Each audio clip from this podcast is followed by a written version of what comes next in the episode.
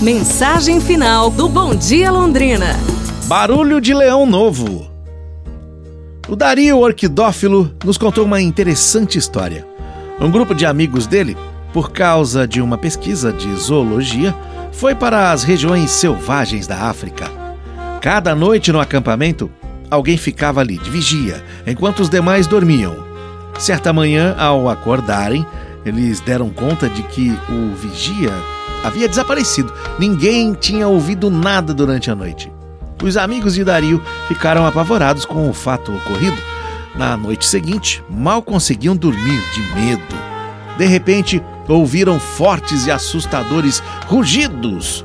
Um deles gritou: É o mesmo leão que devorou o vigia de ontem, agora. Um membro da equipe, já mais experiente, acalmou todo mundo e disse assim: Desse leão aí vocês não precisam ter medo. Esse é um leãozinho novo que ruge só para se exibir e não para permanecer anônimo. Quem pegou o nosso vigia na noite passada era um leão adulto que não fez nenhum barulho. Talvez ele já estivesse até acompanhando o nosso acampamento há alguns dias em silêncio, esperando uma cochilada do vigia para poder pegá-lo.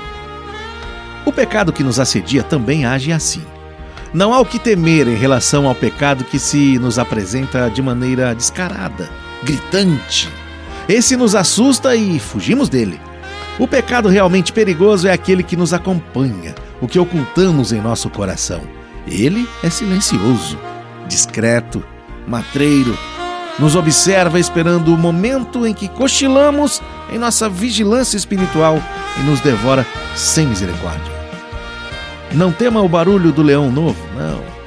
Tema o silêncio fatal do leão velho. Para a gente pensar, pessoal, amanhã nos falamos. Um abraço, saúde e tudo de bom!